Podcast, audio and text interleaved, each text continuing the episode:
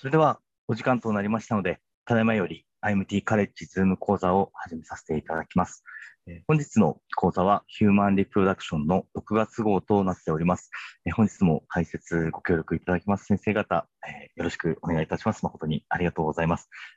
それでは、え早速ですけれども、浅田先生、よろしいでしょうか？はい、浅田です。よろしくお願いいたします。え、ー、と、今日私が読むのは、このアンアルゴリズム to personalize the diagnosis of recurrent implantation failure based on theoretical cumulative implantation rate というやつで、えー、最初のサマリー、ここがほとんどあの要点になりまなりますが、リカレントインプランテーションフェーラー、リフというまあ、略されてますが、反復着床前は、確固とした科学的根拠を欠いた不明確な定義の疾患であり、皮膚の不完全な理解は、診断及び治療上の大きな課題となっており、天気を向上させるために、基本的な問題をよりよく理解することが必要であると。患者がリフと診断されるべきかどうかを定義するために、客観的データに基づいて計算された理論的累積移植率と呼ばれる新しい概念を提案するということで、これがセオレティカル・キムラティブ・インプランテーション・レートということになります。えっ、ー、と、不育症とか反復着床前というのは、もう非常にいろんなところで言われてるんですけど、私はずっと違和感をずっと感じてきたというか、私はそういうことをよく言ってるんですけど、そういうものなんで、まあ、これは非常に明快にいろんなことを言ってくれてるんで、あのちょっとあの詳しくなりますが、解説っていうか読んでいきたいと思います。反復着床不全リフは、えー、肺移植を繰り返しても妊娠に至らないことを特徴とする。定義が不明確で議論の多い臨床疾患である疾患と言えるかどうかは全然分かんないんですがという私は思ってますが。現在用いられる定義のほとんどは過去に失敗した ET の回数に基づいているが中には肺の発達段階や肺の質等の他の肺に関する要素を考慮しているものもあり、専門家の意見に基づいてはいるが、確固たる科学的根拠を欠いていると。女性年齢が IVF の成功の最も有力な予測因子であることは十分確立されているが、驚くべきことに、ほとんどではないにしても、一部の理由の定義はこの重要な因子を考慮していないと。全く同感なんですが、現代の不妊治療のもう一つの側面は、異数性に関する着床性遺伝子診断 PGTA の遺伝子検査 PGTA の利用が増加していることであり性倍数性性倍数大肺は女性の年齢を調整しても妊娠の継続をもたらす可能性が高いというデータがあります。で人の生殖はここだけちょっとピックアップするんですが比較的非効率的なプロセスであり妊娠可能なカップルの妊娠確率は1周期あたり15%以下とされています。30代後半から40代前半の女性の IVF の成功率を見ると、体外受精治療で最終的に成功するための実質的な障害がない場合でも3回の失敗、リフの定義としてしばしば利用されるが、一定の割合のカップルで予想されなければならないことが分かる。リフの多くの検査は決定的な病院が判明せず、一部の病態のみに対し、エビデンスに基づく管理方法が存在する。エビデンスの質は一般的に低く、健全な科学的根拠がないため、検査や治療には経験的なアプローチが行われることがあると。原因不明のリフに対する実験的な治療法もまた、エビデンスに基づかない検査や治療法を求める患者からの圧力によって処方されていると。まあ、まさに同感だなというふうに思っています。検査を実施していることで何かをしているように見えることは、患者を IVF プログラムへ執着させる可能性があり、最終的には成功につながるかもしれないが、費用を無駄遣いし、IVF から早期にドロップアウトする可能性がある。患者を不必要な追加リスクにさらす可能性があると、そういう意見もあります。この論文の目的は広く用いられているリフの定義の欠点を解決するために、治療中にある数の肺が偶然だけではなく認識されていない内在する病理によって着床しない可能性が高くなるのはいつかといういくつかといつかという単純であるが、えー、重要な質問にをすることであると。言い換えれば、ベタ HCG が陽性にならない ET が何回あったら追加の検査を検討すべきかということである。我々は、まあ、さっき言ったように、この理論的累積移植率というものを提案すると。で、えー、着床不全は肺、子宮内膜またはその他の因子によるものと考えられる。どの時点で、えー、着床が正式に確認されるのか、したがって着床不全にはいつ診断されるかは全く不明であると。臨床的に着床不全という用語は着床の証拠がない場合だけでなく、初期の HCG 酸性があってもその後プラトーとなり、えー、超音波検査で認められる体能が形成される前に失敗したこともを意味する場合の2つの異なるタイプの状態に適用されている。明確にするために着床前は肺と脱落膜か子宮内膜の物理的な付着がなく、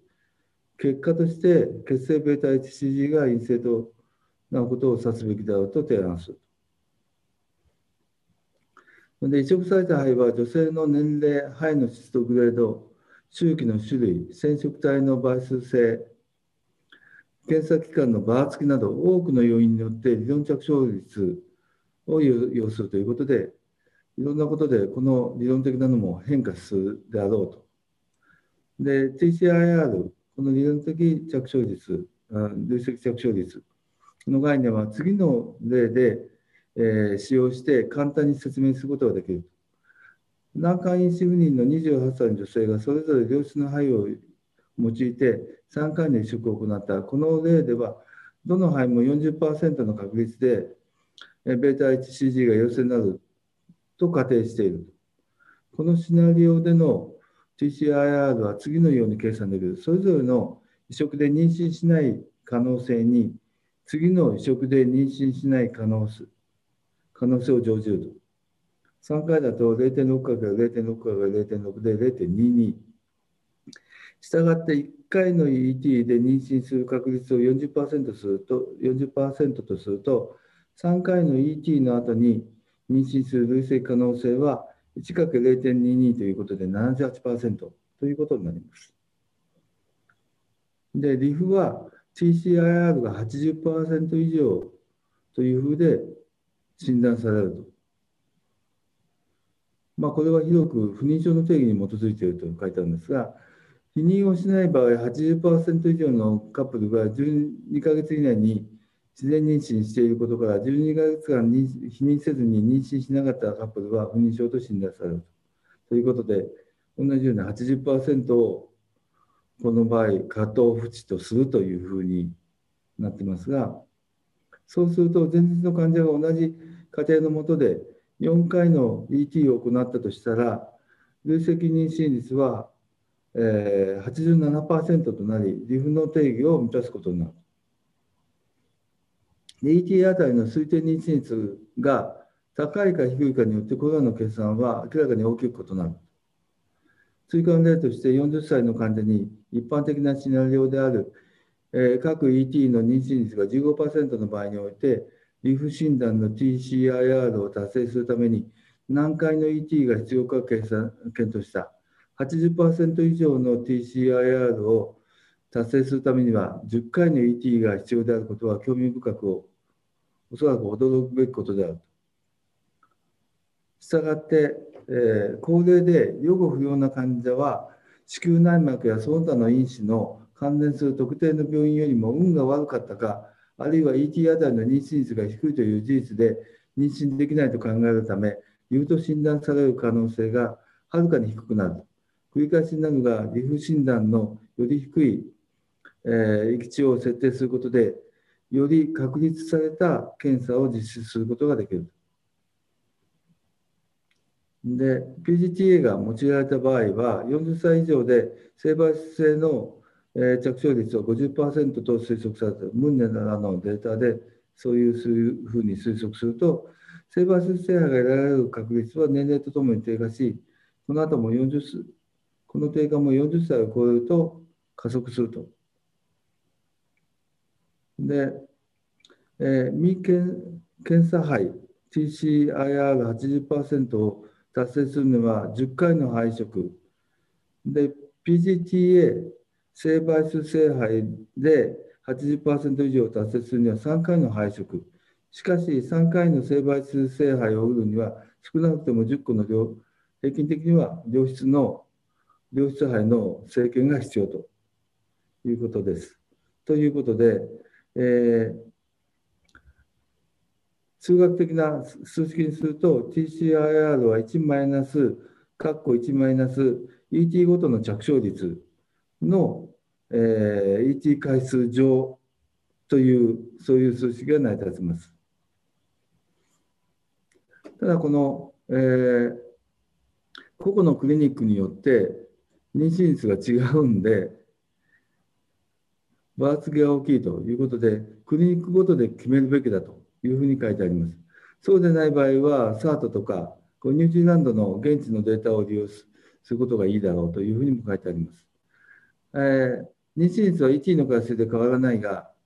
ET の失敗回数が増えると低下することが報告されており、過去の周期の着床失敗は将来の周期の予後の大幅な低下を意味するものではないことが一般的に認められている。まあ、だから、まだこれは確定してないんですが、妊娠、えー、ET の回数が増えると、どんどんどんどん次の期待されるのが、妊娠率も低くしなきゃいけないのかと。でも、大幅な低下することはないだろうとか、いろんな意見があります。複数回治療が失敗した後のの、えー、IR の低下は単純な数式で説明できないが、現地でてその場で利用可能なデータに基づき、その後に移植されるすべての肺の推定成功率を低下させることで、そういうことで対応できるんじゃないかというふうに書いてます。で、えー、議論されている限界があるとしても、それは以下の分野における既存の臨床診療を改善するものであると。患者のカウンセリング、医師の立場からすると、妊娠の可能性を高めるために根拠のない診断的検査や補助療法を必死に求める患者から要求に応じなければならないというプレッシャーを軽減するかもしれない。一貫した検査のタイミング、研究のデザイン、このモデルを日常診療に適用することで、その使用が患者と医師の満足度向上につながるかどうかを評価することができる。コンクルージョンですが、この定義の臨床診療における有用性を、えー、検証するために、この定義を改良して、えー、利用するため、専門家の意見を求め、パイロット研究を進めるべきであるということなんですが、もうこのテーブル1、この一つに結論が っていうか集約されてると、これだけを最近最初に紹介して、このこの論文終わりでもよかったのかもしれないんですが、ちょっと拡大すると、その80%を超えるというところ、例えば拡大すると、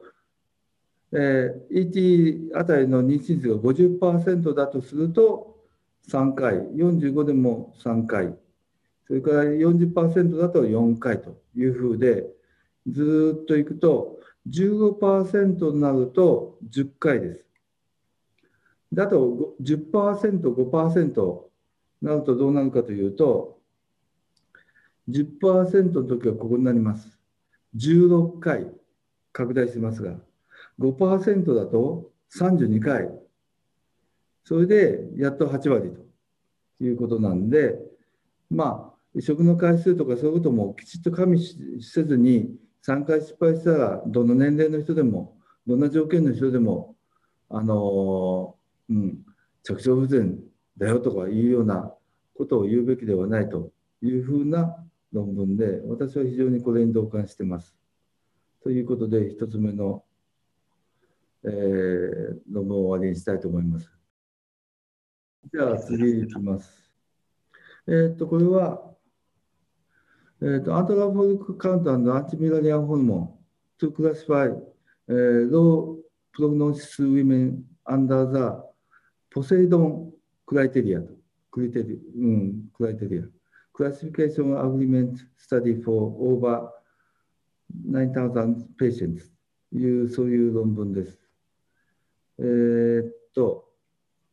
POSEIDON、あの、 criteria というのがあって、グループとかで、Patient Oriented Strategies of Encompassing Individualized 無理やり D を入れて、オーサイトナンバーということで、ポセイドン、ポセイドンアドベンチャーとか、そのポセイドンに無理やりくっつけてるというような、そういうあれですが、アートを受ける予後不良の患者を特定し分類するという、そういうことでポセイドンというのがあります。それで、ポセイドン患者、それで分類したものと、AFC、AMH の一率が、一度が高ければ患者の治療を損なうことなく、医師の好みや入手しやすさ、コストなどを考慮して、まあ、どっちか一方で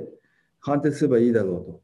このような観点でちょっと研究をしてみましたということですね。AFC、AMH の一律を見たいと。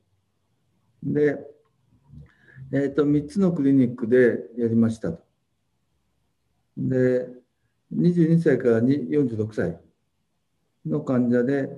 えー、各施設で初めて体外質顕微性を行った人と、まあ、いろんなデータがちゃんと揃っている人ということで、え卵巣予備能の評価は標準化プロトコルを用いて、えー、刺激を開始する前の自然月経周期で予備能を評価したと。で、AFC の標準的使用のために実用性的推奨に従って、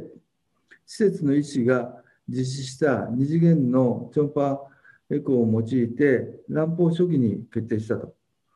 アントラフォイクカウントはそう決定した。AFC の評価を行う医師は全員超音波と生殖医療に関する正式なトレーニングを受けており、この分野で5年以上経験していると。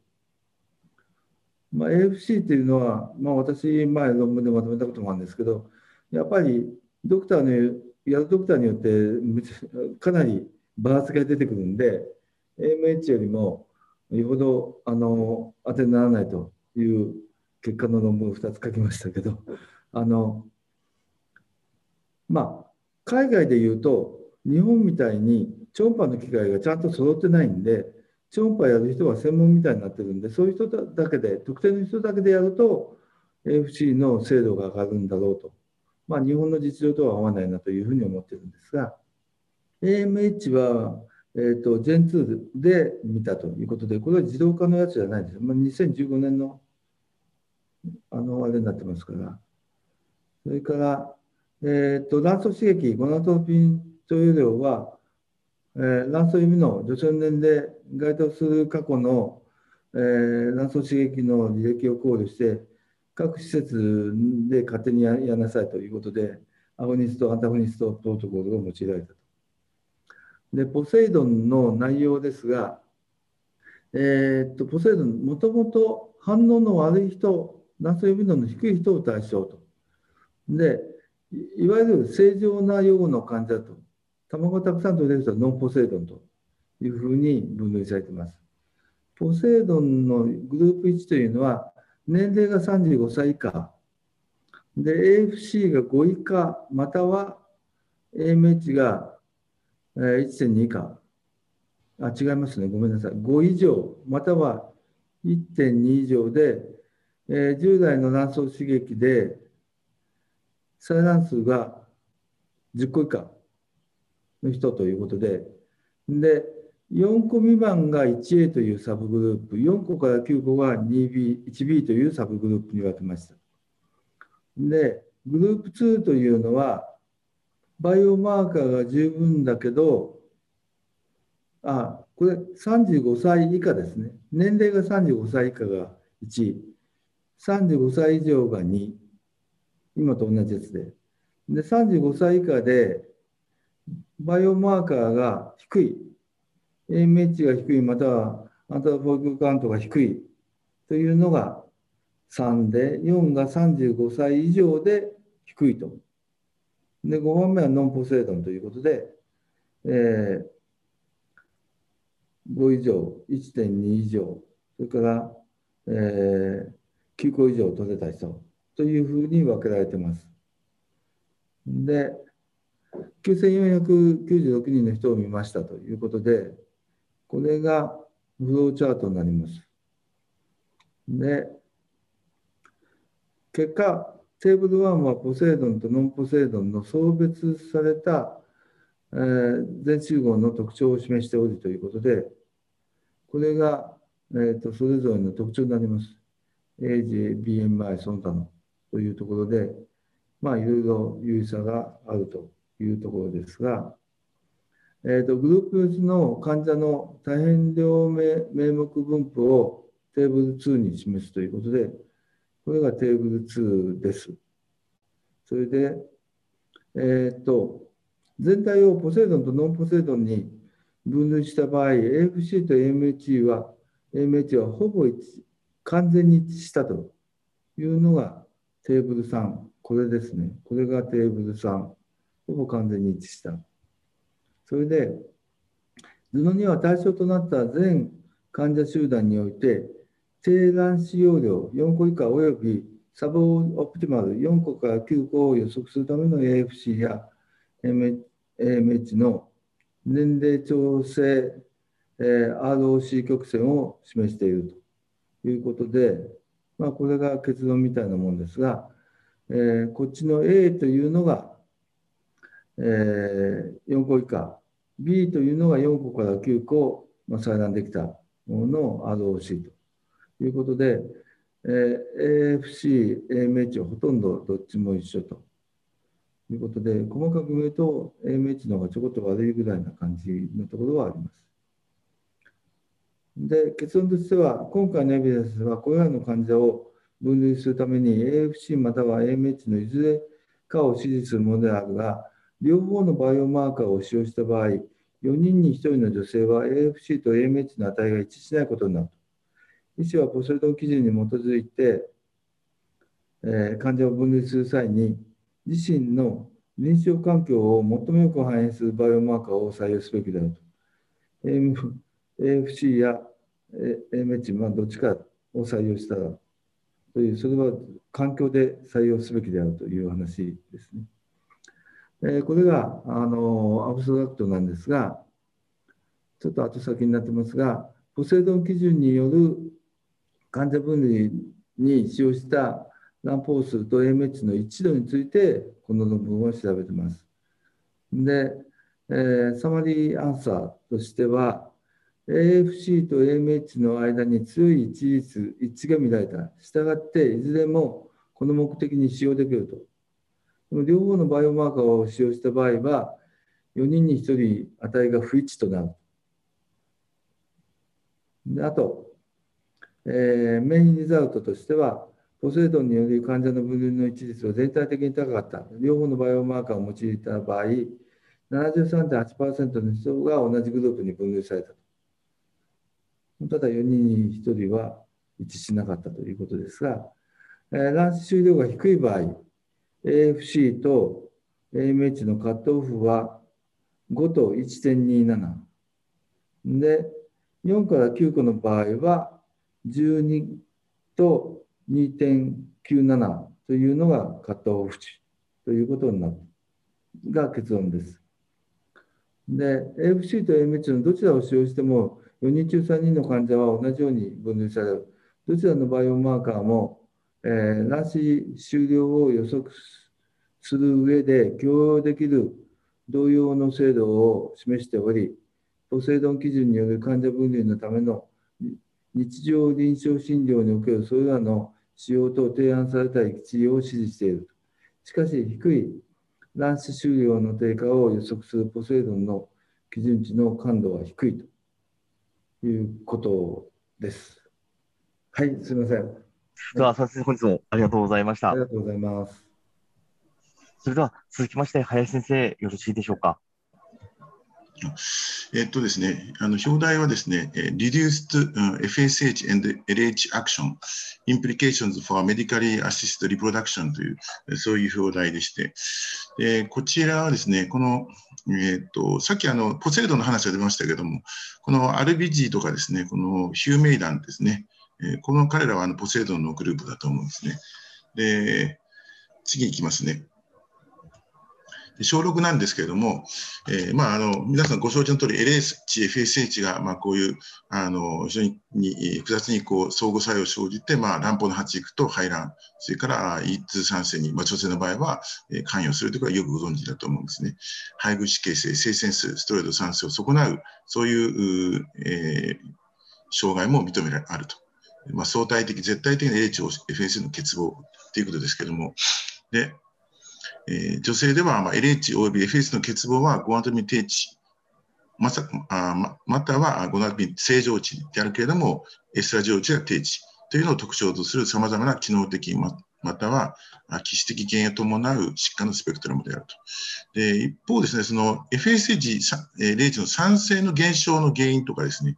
まあ、影響は非常によく知られているんですけども、これまであまり作用の減少ですね、つまり FSH のリセプター以降のですね、そのアクションの概念は、まあ、あまり注目されてはこなかったということなんですね。これが小6の続きなんですけども、え最近のエビデンスによるとですね、この分子の特性、それからシグナル伝達、え、加齢、およびいくつかの、えー、一塩基多形ですね、まあ、こういったものがゴナドトロピン作用にネガティブな影響を及ぼすことが、えー、示されてきていると。でえ、これらの所見は、特に前日の因子によって決定される際の減弱と、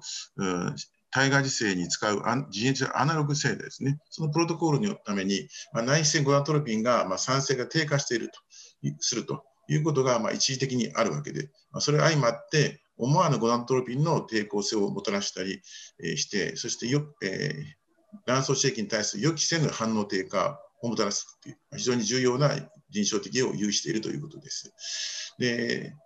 まあ、この LH および FSH 対の重要性というのはですね、最近、まあ、特にこのイクマートも注目していてですね、で以前はその低ゴナトロピン性の生鮮機能低下症というと、ゴナトロピン酸性の方ばっかり言ってたんですけども、最近そのまた、または作用の低下による配偶形成、および生鮮ステロイド酸性の低下を伴う生鮮機能不全というふうに、えー、イクマートの方で定義されたということだそうです。で、今回のレビュー、ミニレビューですけれども、卵巣刺激に対する反応の低下と関連する、えゴナトピンイの低下の決定因子の概要を提供することであるということで、ちょっと堅苦しいレビューなんですけども、まあ、こちらは、まあ、あのご存知のこういうフィードバックシステムのあれでして、えーまあ、あのキスペプチンニューロンから始まるこういうカスケードになって、そして、えー、いわゆるネガティブ、ポジティブフィードバックの機構でですね、えーとこちらにですね、まあ、その拡乱因子として、まあ、例えば LHF プロダクションエンドアクティビティとして、まあ、例えばパルサ体の GNH シクリションの、まあえ、障害ですね。それからゴナドロビンのグライコスレーション。これはですね、ちょっとあの先々週にちょっとあのレコベルの話しましたけども、グライコスレーションの異常っていうのがですね、まあ、異常といいますか変異っていうのがあるんですね。ここに書いてありますけど、ゴナドロピンっていうのは実はあの月経周期においてですね、えー、そのコロコロ変わるっていうんですよね。で、そしてですね、あの、え、いわゆるリプロダクティブライフを通じても変わるんだと。で、そういったことが、まあ、その分子のハーフライフ、それからアクティビティに影響しているんだというふうに言われているんですね。そうすると、これ、こういったことの異常もあるだろうと。特に年を取ってくると、まあ、そのグライコシレーションが、まあ、過度に出てきて、それが、まあ、あの、アクション、あるいは、えっ、ー、と、ハイフライフ等に問題が出てくるだろうということですね。あと、この、いわゆるファーマコジェネティクスというですね、えー、で、あるいは遺伝子多形で、この例えばゴナトロピンのベータサブユニットの、えー、一塩基多形ですね。それから FSH、LH のリセプタージーンの、うん、プロモーター領域における一塩多形。だからつまり、えー、リセプターの、うん、タンパク質の、えー、アミノ酸構造を変えないというわけですね。それから、あとリセプターのコードシーケンスに影響してくるようなスニップと。まあ、こういったものを LLGFS のアクティビティ、あれアクションというんですかね。まあ、このリセプターですね、グラニュロセルメンブレン、ここに LHFS のリセプター共存してます、書いてありますけど、ここの辺ですね。ということです。まあ、ちょっとあんまりこの辺のとこ以降は、我々、あんまりこう馴染みがなかったところかと思うんですけど、で、これもちょっとまた難しいスライドになって、できるだけ簡単にあの解説したいと思っているんですけども、えっ、とですね、えっ、と、これはですね、えっ、と、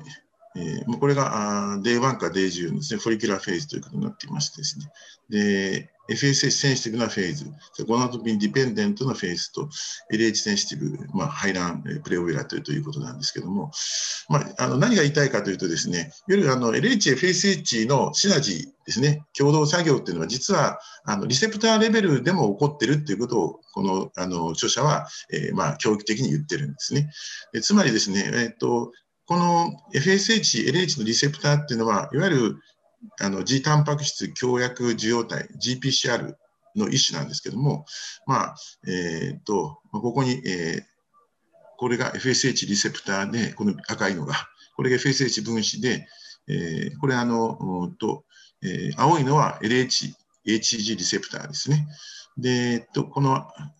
えー、青い分子が LH なんですけども、まあ、こんなふうに移っていくんですけど、結局その、えー、この実はですね、FSH と LH のリセプターがこうやって共同してですね、このヘテロダイマーという形になって存在するっていうんですね。で、これはまあ FSH によって、えー、FSH、FSHR で誘導されてくるんですけども、この LH リセプターがこの FSH と協約することによってですね、例えば、体外受精等々で、えー、何らかのえー、抑制が、LH の抑制が非常に強くなってきている状態であっても、FS、リコンビナント FS だけでも乱歩発育がしてくるっていうのは、こういうあの基準があるんだと。つまり FSH がその LH の方もリセプターを介して刺激していくんだということを、まあ、著者は言っているんですね。それからですね、その、えーですね、この LH はこうまたホモダイマーになってくるということ、ね、このこういう LH ダイマーの状態でま存在しているんだというふうに、まあ、私ちょっと知らなかったんですけど、このこの LH がホモダイマーで存在するということをあの最初に報告したのは東大の大須賀教授らしいですね。えー、あんまりちょっとよく知らなかった分野で。したがって、その LH と FSH, FSH と LH の受容体は、この排卵前の、うん、仮膜細胞でまあ同居しているんだということですね。で、例えばですね、この Reduced Production Action、例えばこの病院について言うと、まあ、先天的なものと、それから後天的なものがあるだろうと。先天的なものの典型的なのは、まあ、いわゆる欠損しているカルマン症候群であるということですね。えー、それからあ例えばあそういう、えー、アクアイアのものとしては、えーと、 anorexia とか過度の労働あの運動とか、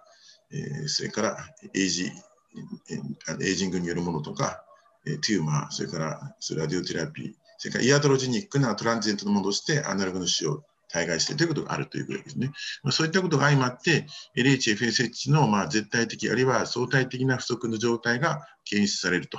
いうことで、まあ、それが、あえー、まあ通常の女性、あ体外性等々関係ない女性であれば、そういう、えー、Reduced or Absent Follicular Development、えー、E2 レベルが低いということだし、まあ、体外性の場合においていろいろ問題をもたらすこともあるということが述べています。で例えば、これ、まあ、これ体外受精ということで、メディカルアシステントリプロダクションですね。例えばこういうことも知られているというんですね。例えば、アゴニスト周期で、ロングプロトコルでしょうかね。リコンビナでフェイス H をやっていて、極端なあの定時レベルになってしまったり、あるいはドカーンとシャープに低下した場合には、妊娠のアウトカム不良につながるんだということが、まあ、早くから報告はされてるんですけども、実は関係がないよという論文も出てるんですね。で、まあ、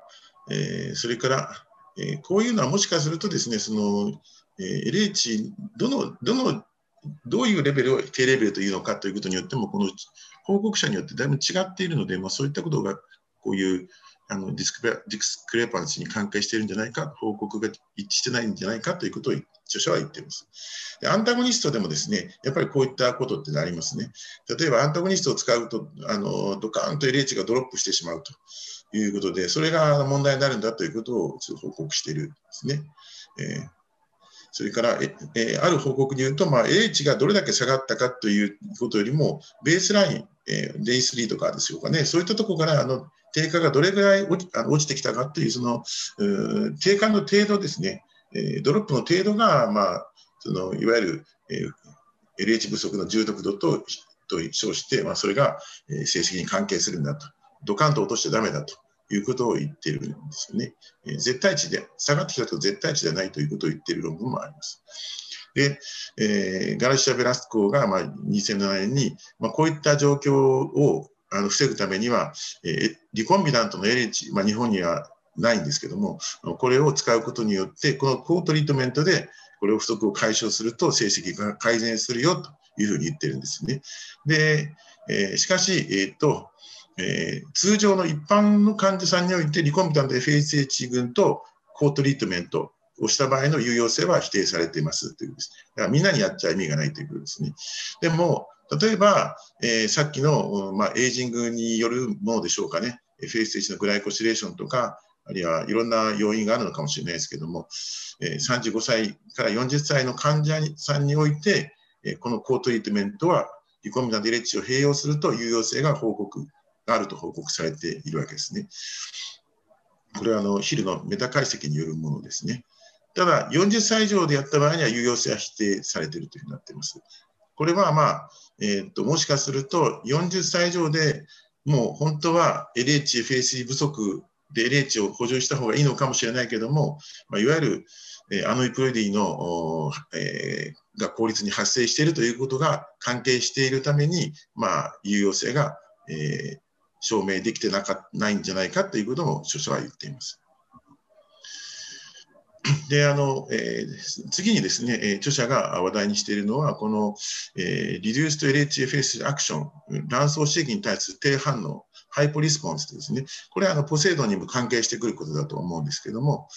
つまり、えーとえー、いわゆる通常量の FSH 製剤を、えー、OS 中に、えー、行っているにもかかわらず、まあ、予想しなかったあ発育の感情、あるいは停滞する卵胞発育、あるいは年齢とか BMI や卵巣よりも依存した予想した FSH 用よりも高容量を要必要とすることがあると。でこういった患者さんは、例えば排卵周期を正常に持つ、え、正常ゴナトロピン結晶の女性でも、え、いわゆる10なし15%認められるんだよということを言ってるわけですね。これが問題だと。で、え、っとえ、彼らのその低反応の指標として、まあ、次の論文でも実は出てくるんですけども、えー、フォルトっていうのと FOI っていうのと一つ提案してるんですね。え、これはフォルクルアウトプットレートといいまして、えー、要するに、えー、北条乱歩数のカウントをして、それから、えっ、と、プレオペラトリーのトリガーの時にいくつか乱歩ができますよね。それを割り算するんですね。えー、えー、要するに最初あった北条乱歩がどのくらい乱歩できたのかっていう、そういう指標ですね。それから FOI、これは実際に取れた卵子の数がいくつだったかっていうことを、やっぱり北条乱歩数で割り算してるんですね。えそれそういうので、まあ、低反の指標としようということを、え彼らは提唱しているんですね。で、その低反応のメカニズムは不明なんだけれども、まあ、一部には、えー、っと、ゴナドトロピンの分子自体、およびその受容体の、えー、スニップが関連していという可能性が、あまあ、最近指摘されてきていますということを言っているんですね。で実際のポセイドンのあのグループの先のあ、えー、先生方の中にはですね、このこういったことを研究していて報告したりする人あ何人かいらっしゃるんで、まあ、多分そういった観点からこういうこと、えー、あるのかなと。えー、例えば、えーとえーまあ、さっきの関係際に戻りますけど、低反応症に対して、やっぱりリコームと LH を高トリートメントすると、妊娠率と着床率があ得られたというのが、このコンフォーティです。この方も高精度の人ですけども、2019年に、えーと、メタ解析で報告しています。えーと、以上になりまず最初の論文は以上になります。先生、ありがとうございました。次の論文もちょっと関係している論文ではありますので。かしこまりました。それでは引き続きよろしくお願いいたします。はい。で、この論文はですね、えー、っと、いわゆる FSH のリセプター、それから FSH のベータサブユニットの、まあ、ポリフォリズミズ、えスニップですね、それの卵巣反応への影響ということで、えやってしている論文です。えまあ、背景としましてですね、まあえー、と卵巣予備のマーカーっていうのは卵巣刺激後の反応予測に有用で用いられてきていると。しかし、えーと、不相応な低い反応を示す人、まあ、これハイポリスポンス、ハイポリスポンダーですかね、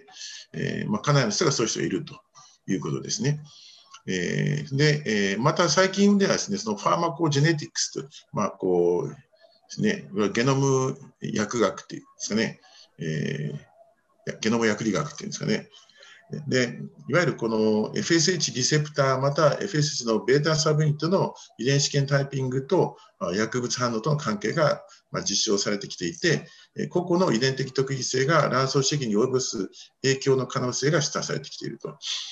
えーただあの、こういった論文はいくつか実は2000年ぐらいからいくつもあるんですね。こういうリセプターの、えー、スニップが見つかったら、あるいはベータサミットのスニップが見つかったら、あこんな風になるとか、反応が悪いとか、え、FSH がたくさんいるとか、え、ベーサルの FSH が高いとか、まあ、こういった論文はもういくつもあるんですね。ただ、あの実際に、え、っと卵巣よりもばらつきのある患者を対象に、まあ、異なるゴナドトピン回路を始めていて、途中で、え、量を変えてもいいなんていう、そういうこう容量調節を許しているために、まあ、ちょっとエビデンスとしては一貫してなかったというわけです。えー、ということで、今回はですね、えー、要するに同一の固定プロトコル、つまり途中で注射の量を変えないということをして、えー、やってみたということですね。それを前方指摘にやってみたというわけです。いわゆる卵巣反応のスクリーニングジェネティックバイオマーカーということで、まあ、研究するということですね。で対象の方法は、えーと、ベトナムとベルギーおよびスペインの患者さん368名で、内訳はこんな感じです。多施設、多国籍、前方指的研究ということで、えー、1、2回目のコースを受ける38歳未満の患者さんと、正常反応者と目される患者さんだということです。アンタゴニストで、卵巣指摘を行って、トリガーの日まで連日リコンビナント FS150 単位ということでもう固定してしまうんですね。途中で絶対に変えないということで、で卵子回収してるんです。で、えー、卵子回収前に、えー、ホルモン採血なんかと同時に DNA を抽出して、で続いて、えー、この、えー、FSH のリセプターおよび FSH ベータの、えー、このそれぞれ3つと1つですね。これの遺伝子型タイピングを行ったと。で、ラボのスタッフと臨床医はそれぞれ臨床結果と、それから遺伝子型タイピングについては盲検化されていると。で、この反応性、リスポンス、卵巣の反応性については4つの指標でやっています。いわゆる回収卵子数が10個未満、これポセイドンでもそうでしたかね。それを低反応、こういうのが、何パーセントに認められたかっていうのと、それから回収卵子数と、それから卵胞産出率、えフォルトですね。え卵巣死開始時の利用可能な豊穣卵胞数と,、えー、と骨に反応して、成熟した卵胞数との比率ですね。こ実際卵を取ったものを割り算したものは FOI と。この4つの指標でやってみたと。で、遺伝子関係で比較してみたというわけです。で、これはですね、えっと、えー、遺伝子がどれだけあの分布しているかというのを見ています。え、これがあの、え、RS6166、えー、2039番目のと、え、が、えー、A から G に変しているっていうんですかね。そういう意味ですかね。この RS、RS というのは SNP のレファレンス番号になっています。え、で、これが一番よく研究されているようですね。他に RS6165 というのと、それから RS1394205。これはあの多分プロモーター領域なんじゃないかと思うんですね。なので、リセプターの、えー、アミノ酸の配列は変わらないんじゃないかと思うんです。でそれ以外に、この FSH のベータの、えー、とサブユニットの方ですね。こっちはこの3つのリセプター。これは、え、ベータサブユニットそのものの、えー、バリアントを見ています。ただ、これはですね、あのえー、全体のホモのものが0.5%しかなくって、えー、もうアジアではいなくって、しかもアジアではヘテロが非常に少なくヘテロもすごい少なくって、まあ、非常に稀だったために、ちょっと、えー、研究対象外としたというふうになっています。ですが、今後以降はこの3つのリセプターのバリアントでの解析になります。でえっと、全体で見ると、えー、FSH リセプターにおける、えー、発生対立遺伝子のホモがあ GG っていうのがあと15.8%に認められて、で、えっと、6165におきましては、えっと、34.8%、それからあと1394205の変異については全体で14.1%で、これはそれぞれですね、このヨーロッパとアジアで優位に差があるというふうに言っていますですね。まあ、これエスニック、エスニシティがあるということですよね。えっと、これは、えっと、サイランス10個未満の症例の有用率ということなんですけれども、えっと、えー、つまり10個未満の,、えー、の人たちがこのそれぞれのグループにどれだけいたかということを見てるんですけど、これはですね、まあ、見た感じですあまりあのないんですね。つまり低反応者全体の、えー、10個未満者27.7%いたんだけども、えー、各バリアント間で、えー、A だろうが G だろうが、A だろうが GG だろうが、全然どれも同じだったということですね。大陸別検討しても大差なかったということですね。だからこのくくりではちょっと有意差が出せなかったということで、え、っと、これも、え、っと、これは、え、っと、サイランス10個未満の方を、いわゆるジェネティックモデル解析というのをしています。で例えばですね、この6166の有名なやつで見ると、えっと、これは、えっと、高ドミナント、つまり共有性として見てまして、これはドミナント、リセッシブという形で見るんですけども、このジェノタイプが AA に比べて AG だとどうなるか、あるいは GG だとどうなるかっていうのをこう個別に見るんですね。でこれが高ドミナントモデルっていうモデルで、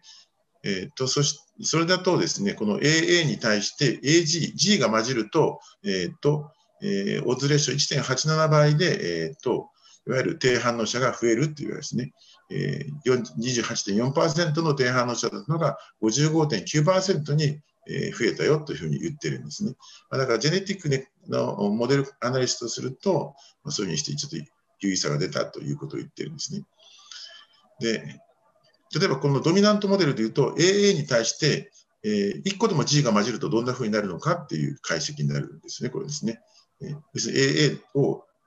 えー、主体にして AG もしくは GG 両方足し算して、えー、どうなるかっていう G, G が混じるとどうなるかっていうふうなそういう分析らしいですね。でこれはですね、えー、っとえー、今度はこの上段が採卵数です。で、真ん中があフォルトです。で、えー、っと、FOI が下です。で、これがそれぞれのバリアントでして、えー、これがちょっと分かりにくいんですけども、これがそのバリアントの中の AA ですね。で、これが AG です。で、えー、さっきもそうだったんですけど、まあ、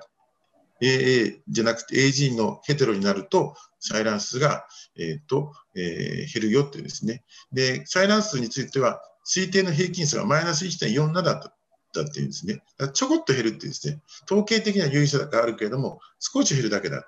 で、この、えー、バリアントに関しても、えー、やっぱり GG に対して、えー、AG、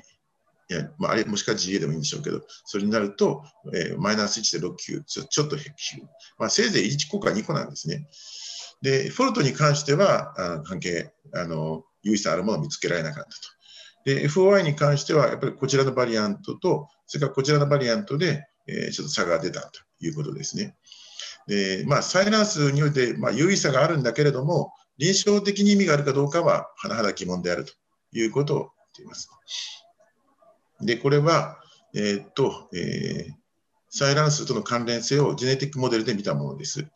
えー、っと、うんと、やはり6166に関すると、AA に対して AG になると、えー、と、優位さを持つということですね。それから AA に対して G が1個でも混じると、えー、やはり優位に、えー、と、サイランスが少なくなるということを言ってるわけです。えっ、と、1394205でもそうだというわけですね。GG に対して A が混じる、あ AG は下がる。それから GG に対して A が1個でも混じると低下するということを言っています。でこれはフォルトとのジェネティックモデルに関して、やはりあの先ほどもあの有意差なかったどれもなかったですけど、やはりジェネティックモデル解析でも出ないということを言っています。これは FY との関連性で、まあ、こういったふうに6166と6165でやはり、優位に下がるということを言っているんですけども、まああのええーと、ディスカッションなんですけども、まあ、要するにこれ最後ののスライドなんでしょうか、えーと、いわゆる今回は正常反応が予想される患者において、えーと、検討してみたと。でもうあの途中で注射の量を変えないとか、あそういうふうな形のプロトコルでやってみたところ、うん、まあ、えっ、ー、と、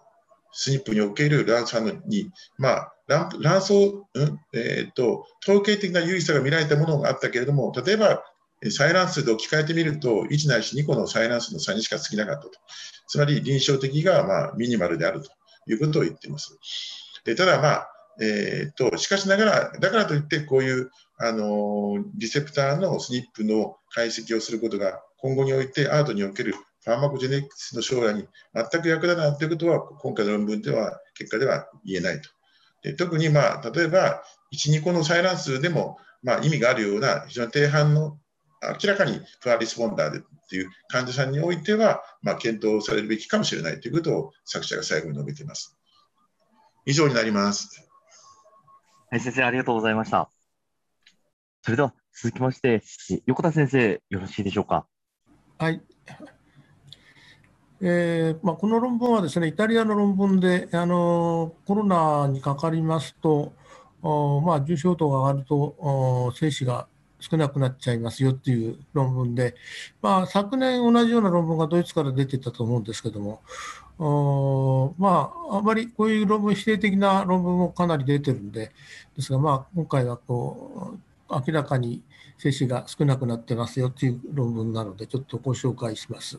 えーまあ、最近、これちょっとマーカーがどうでした？どうするんだっけ？これ、これ、これ分かりますよね。最近、まあ、SARS-CoV-2 に感染し、治癒が確認された、あ一応治ったという男性の25%、4人に1人は生育中にウイルス、RNA が存在しないにもかかわらず、合成死症、まあ、あと極めて精子が少ない、あるいは無精子症であったという、まあ、そういう内容の論文です。次お願いします。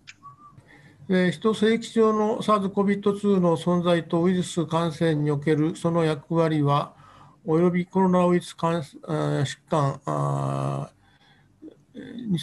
COVID-19 からの回復後の正規の質は依然として、まあ、不明である、まあ、いろんな意見があるということですね。でこれこれまでのところ、正規の質及び感染または回復が確認された男性の正規中の SARS-COVID-2 の発生を評価した研究はほとんどなく、限られた数の参加者しか含まれてない、まあ、小さい、N が少ない論文がいくつか出てますけども、あまり信頼性がないということを言っております。あと、この下の SARS-CoV-2 から回復したことが分かっている性的活動を有する男性43名、まあ、これも決して N 多くないんですけどね、えー、したプロスペクティブ横断面的研究を行ったと。で4つの生体試験量、すなわち、まあ唾液か射精前の尿、精液及び射精後の尿を、えー、COVID-2 ゲノムについて検査したと。COVID-2 の陽性の検体が見つかった場合、えー、女性パートナーも検査をしたというでルーチンの正分分析を及び正規中の白血球及びインターロイキン、えー、8レベルを定量化。これはインターロイキン8は、えー、男性性器の炎症反応のマーカーとなってるらしいですね。えー、を行ったと。それからもう一つ、これがインターナショナルインデックスエレクティールファンクション I、あ、IIEF5。まあ、これがあ勃起機能の国際的基準っていうようなものなんですね。まあ、そういうことですね。もう一つ、メールセクシャルヘルスクエスチョンネア、ショートフォーオン。まあ、これは男性の、まあまあ、性的に健康であるかどうかというのを問診票で調べたやつですね。そのアンケート調査を対象に実施したという。まあ、次お願いします。で、ウイルス RA の発生を PT、PCR によって収集したすべての生体液において評価した。正規パラメーターは WHO のマニュアルご飯に従って評価したと。で正規の IL8 レベルは2段階エライザ法により評価した。で、COVID-19 から回復後、調査された男性の25%、4人に1人は防精子症、極小精子、無精子症であったと。性器障害の男性11名のうち8名が無精子症で、3名は某精子症であったと。合計33名の患者が性器中の IL8 は病理学的レベルを示したと。これは開発体を示してました。まあ、某精子症、極小精子、あるいは無精子症は COVID-19 の重症度と優位に関連して相関したということですね。だから3例の患者はでは少なくとも試験体、まあ、この4つの項目のどれか1つが陽性であったため、翌日、新たな未咽頭スワブを採取したと。これらの3名の患者とそのパートナーの結果はすべて SARS-CoV-2 は、まあ、そういうウイルスウイルスを認められなかったということですね。はい、次お願いします。まあ、これがフローチャートなんですけど、まあ、これは結局、最初はこれ6781名対象にしましたけども、まあ、ポジティブであった男性になって、そこから年齢も18から65までの間に分け分けて、最終的に2回ともネガティブになった。ちょっと上上げてください。で、まあ、ずっと陽性だった人は除外して、あとここに除外基準が何人結構何名かいて、えー、最終的に、えー、登録した患者は43名であったということですね。はい、次お願いします。で、COVID-19 の臨床的管理及び層別化した試験サンプル、臨床的社会的及びニョーロアンドロロジーの特徴の変化とですね、まあ、あと、これこれはあの、まあ、年齢がちょっと、いわゆる、えー、入院しなかった群と、入院した群と、あとは ICU で治療した群とに3群に分けています。で、年齢は明らかにちょっと有意差があって、えー、ICU に入った群が高かったですね。あと、いろんな BMI とか砂箱とかスワブの検査コレクションまあ、あまり有意差はないですね、検査の結果はね。はい、ちょっと上げてください。それから、あまあ、泌尿器科的なあ検査では、まあ、以前に抗がんや正規感染があったかどうかとか、それから自家腺炎になったとか、あ制作静脈瘤の手術をしたとか、それからさっき言った勃起の機能の国際的な基準、いずれもみんな有意差ないんですね。それからこのいわゆる性的に健康であるかどうかという、まあ、 ejaculation、射精の scale、まあ、これはまあそういくつかの問診票があって、こういう番号ついてるんだと思うんですけども、それから ejaculation scale、erec erection scale、から満足度、からまあ性的な活性、活性、活性といいますか、からこれもあの中の問診票の番号がで分けてるから、いずれも何も両とも3群有意差ないんですね。セクシュアルデザイア、性的欲望もない、あまり差がないということです。はい、次お願いします。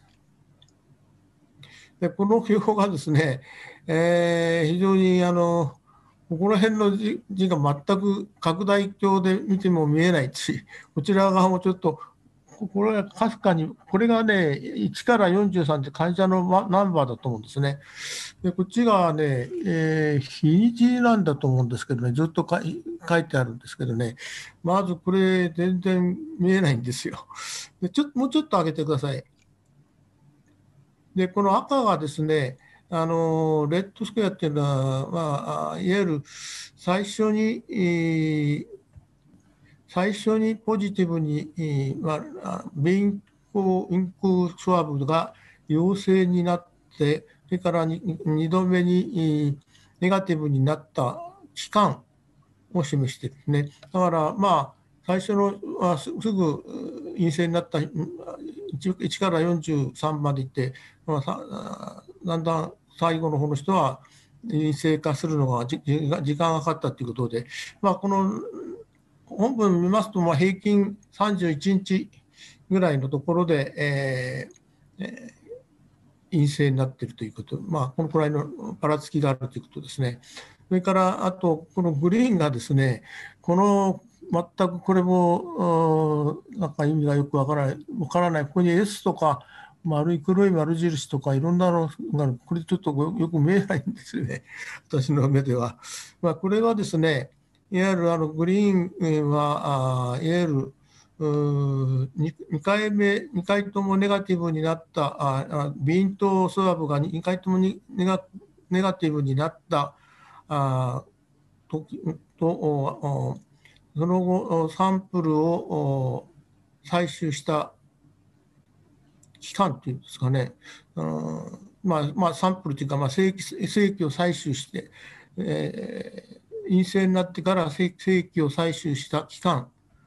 を表したものですね。だから、まあ、これも平均すると、本部を見ると平均35日間ぐらいということで、これ、こんなにばらつきがありますけど、これはなんかどうし、まあ、陰性化してから検査をしたということは、まあ、とりあえず言いたいんでしょうけども、その期間、こんなちょっとばらつきがあるということですね。これ、まあ、あまり意味はないと思うんですけど、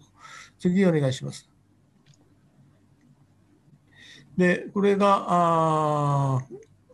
まあ、これもやはり、えー、入院しなかった群と入院した群と ICU に入った群、まあ、重症、重症度ですね、分けてるんですけども、えー、これもですね、ここはちょっと意味がはっきりわからないんですけど、過去に COVID-19 にかかった時パートナーの診断っていう書いてあるんですけど、まあ、そうしたのが、これが L で5名、8名、11名ってことなんですかね。えー、それで、しかもその次、その時に、あの、登録した時に陽性だったか、患者が2名、2名、0名ということなんですよね。まあそういうことだと思うんですけども。で、あと、その後は、あ子供がいない分、それから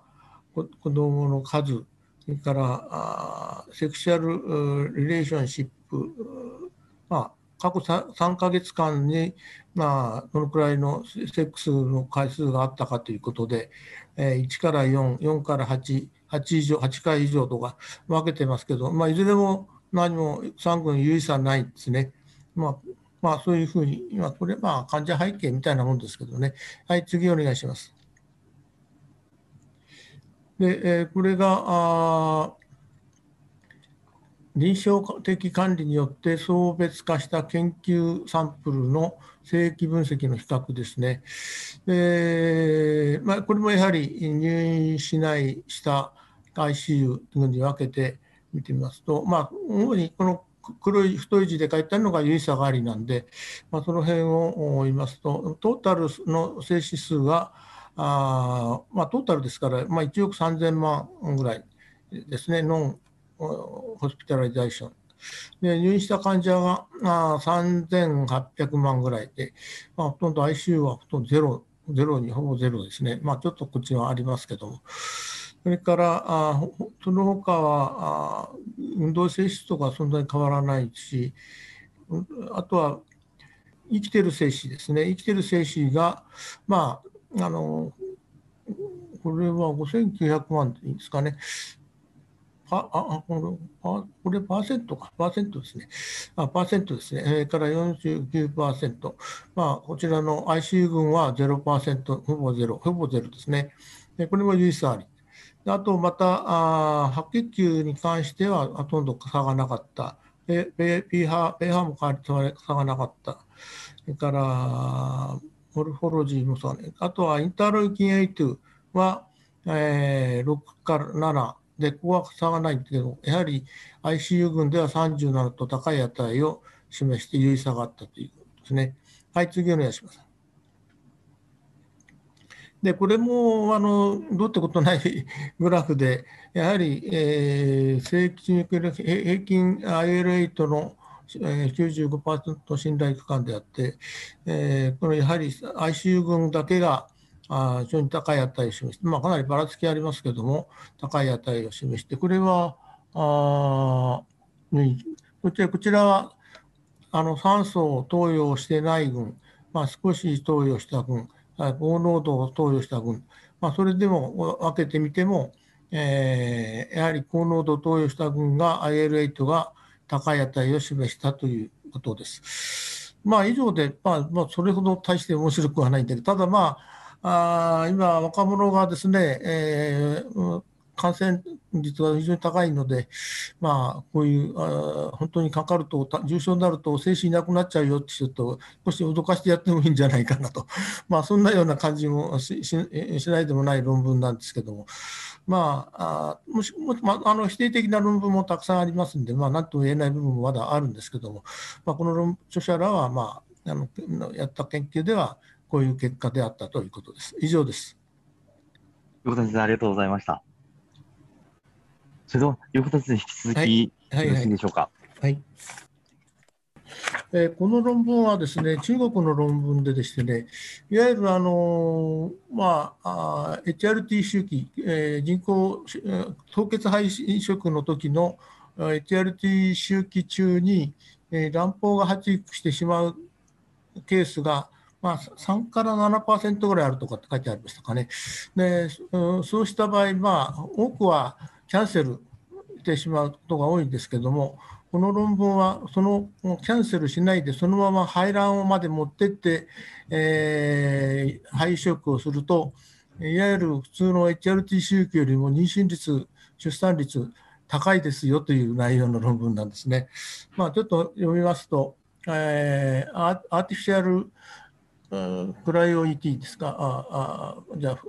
フローズンエンブリア、あアーティシャルサイクルフローズンエンブリトランスファーですか、の偶発的ランプ発育及び排卵事象は優位に高い着床率、IR、臨床的妊娠率、CPR、継続妊娠率、生産、生児出産率及び優位に低い流産率が得られ、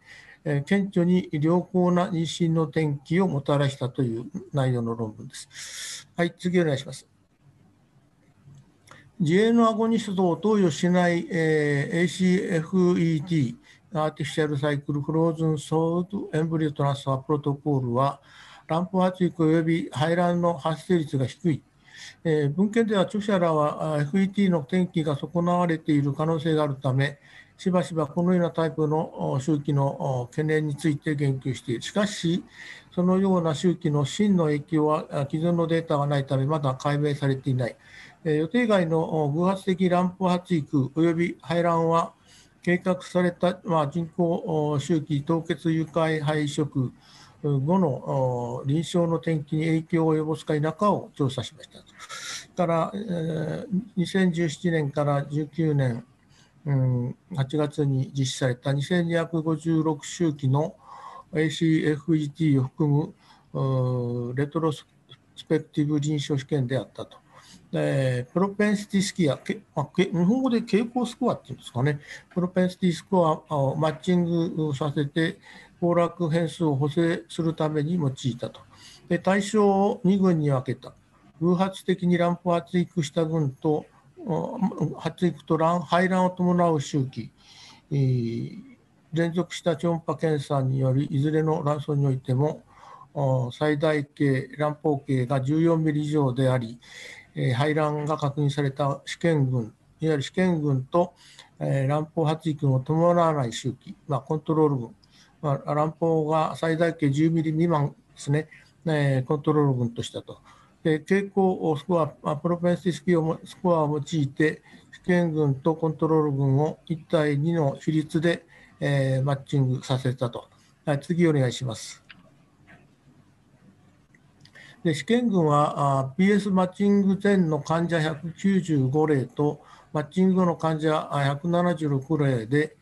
構成されたと。でマッチング前後のコントロール群の参加者はそれぞれ2061名と329、まあ、だいぶ減り少なくなりますね、マッチングで。えー、この解析は患者の年齢、えー、オッズ比で1.05、えー、から基礎 FSH レベル、オッズ比これあ1.06ですね、えー、が偶発的な卵胞発育及び排卵と優位かつ性の相関をしました。まあ、年齢が高いと、あるいは FSH が高いと、えー、ランプ発育してしまうことが多いということですね。さらにこの事象は、あ逆にですね、BMI とか AMH、えー、初期の抗エストロゲン、まあ、開始容量ですね、開始容量と負の相関をした。すなわち AMH 群が低い群、あるいはエストロゲンが低い群、BMI が低い群は、あならなかった。まあ、あのランプ発育をししなかった。低い群がランプ発育したんですかね。そうですね。そうですね、えー、いやいや、エストロゲンが高い群とか、そういう高い群がああランプ発育しなかった、AMH も高い群はしなかったということです。いやすみません。だから、え、PS マッチング後のベースラインの特徴は群間で、えー、マッチングしてもあと変わらなかったということですね。それで、えー、IR、 implantation rate は有意と、それから clinical pregnancy rate、それから ongoing pregnancy rate、および live birthレート、いずれもコントロール群と比較して試験群の患者で優位に上昇し、流産率は低下する。という結果であったと。まあ、あの明らかに、えー、途中からランプをアテクして、そのままあ継続した分が妊娠率が良かったというような内容の論文です。はい、次お願いします。で、これがフローチャートで、えー、まあ、ちょっと除外基準が書いてありますけども、子宮奇形とか卵卵管水死とかあ卵子凍結とか PGTA とかああんまり記録が不正確であったとか、まあ、あそういうのを除外されてまして、ちょっと上に上げてください。で、えー、アナリシス分析1、2と分けられまして、そのプロペンシティスコアをマッチングする前の群と 2, 2, 2番アナリシス 2, 2がマッチング後の群ですねに分けてますね。で、スタディグループが195、コントロールが2061、あからマッチング後のが176のコントロールが329と、先ほど言った通りですね。はい、次お願いします。プロペンシティスコアマッチング前の患者の背景ですけども、これもスタディ群とコントロール群で、やっぱり年齢がさとか、35歳以下の群が有意差がありますね。それから不妊原因あ、不妊のタイプか、原発と、えー、続発不妊はさ、これはちょっと書いてないのかなあ差があるんですね、やっぱりね。えー、不妊期間、不妊期間も1年から2年、3年から5年、6年以上と分けてますけども、これも一応ちょっと差があるありそうですね。それから不妊原因についても、卵管因子、排卵障害、ちょっと上上げてください。から DOR っていうのはディミニッシュオバリアンリザーブって、まあ、卵巣予備能が低下しているのと、それから AMA っていうのはあアドバンストマターナルエイジ、まあ、母親の年齢が高い、ね、それもまあ差がありますね、だいぶね。から内膜症、からメールファクター、あからあと原因不明。まあ、この有意差が、でも全体として有意差があると書いてありますけど、各項目すべて有意差があるのか、ちょっとその辺ははっきりしないんですけども。それからあとは BMI も、これはまあ差があると言っていいんですかね、ちょっとあまり値的には差がないんですけども。から FSH は有意差があります。AMH も有意差がありますね。明らかにコントロールのが AMH 高いですね。からエストロゲンの開始したドース、まあ後でまたおしあの HRT 周期の内容をお示ししますけども、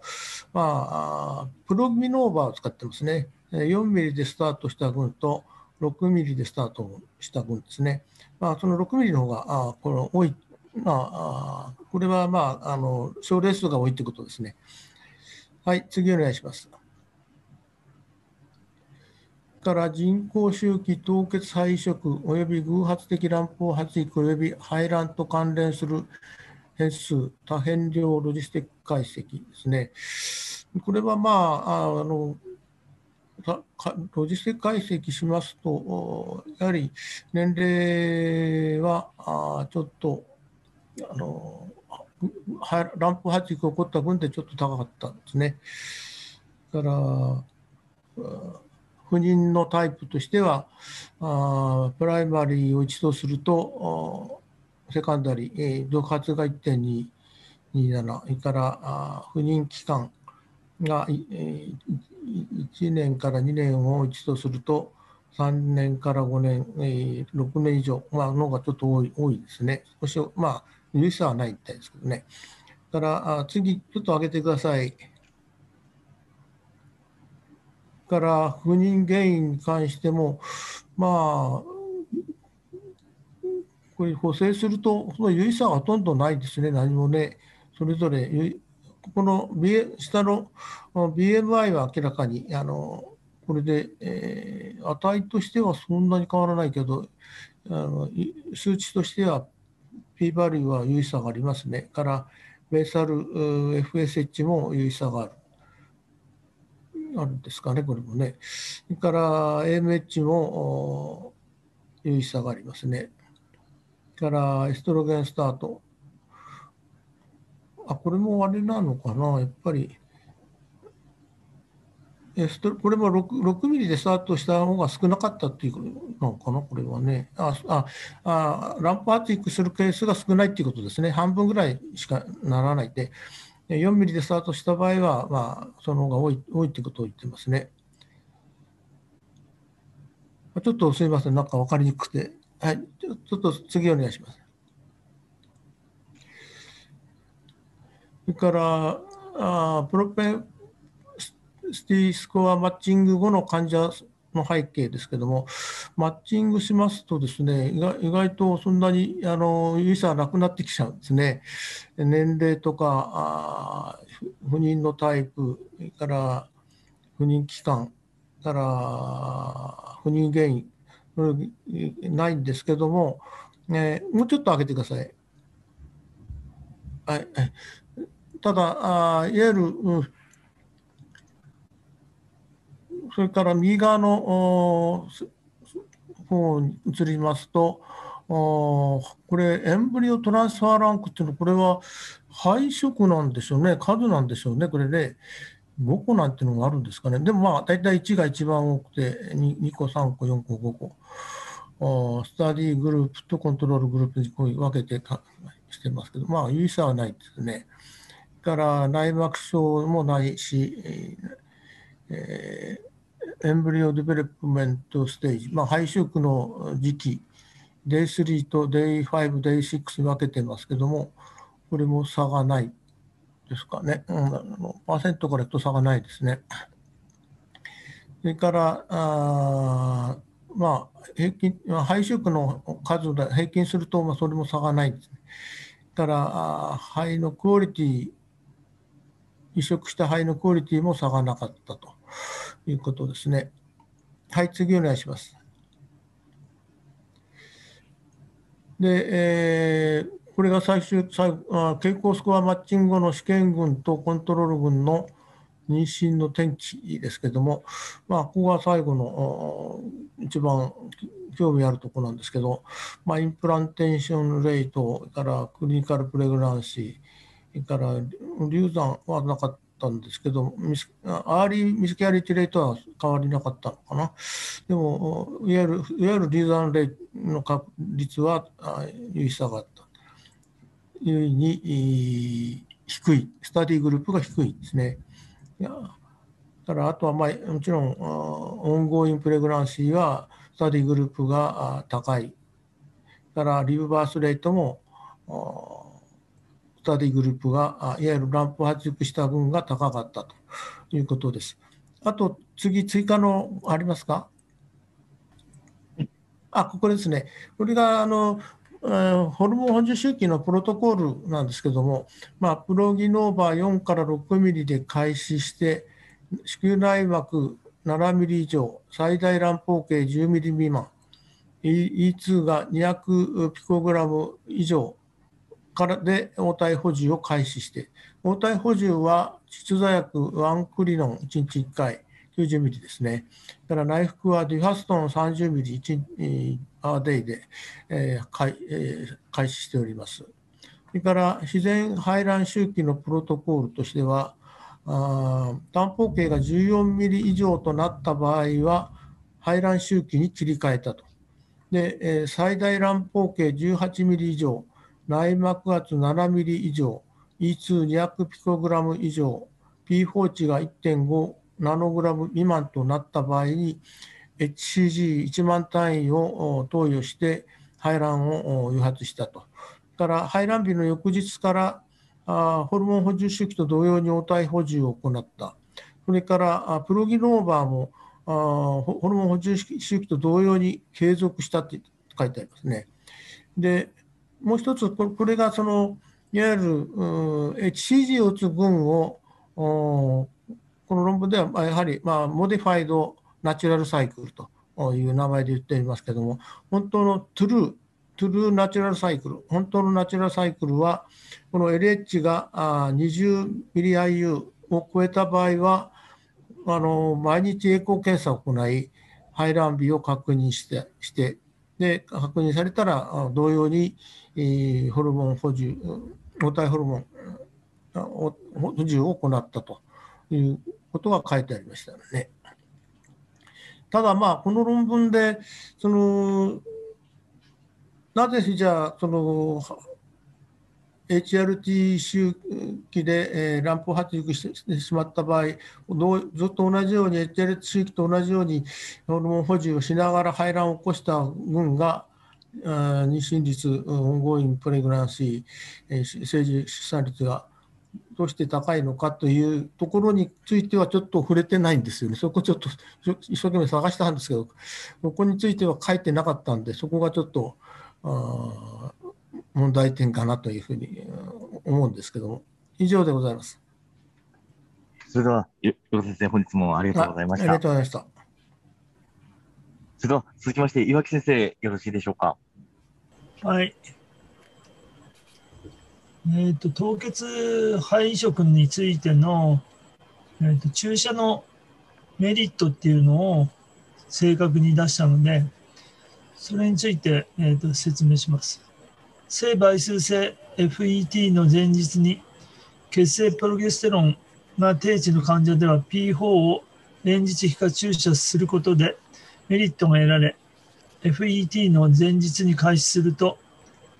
初期の P4 レベルが適切な患者と比較して同様の生殖の転機が得られる。凍結肺移植、体外受精管の比率は主に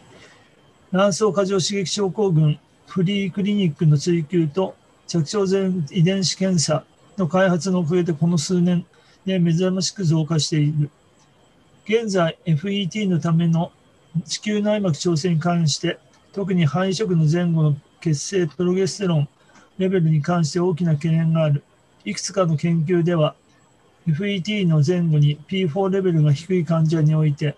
妊娠の転機が損なわれることが報告されており、最も受け入れられている基準値の一つとして、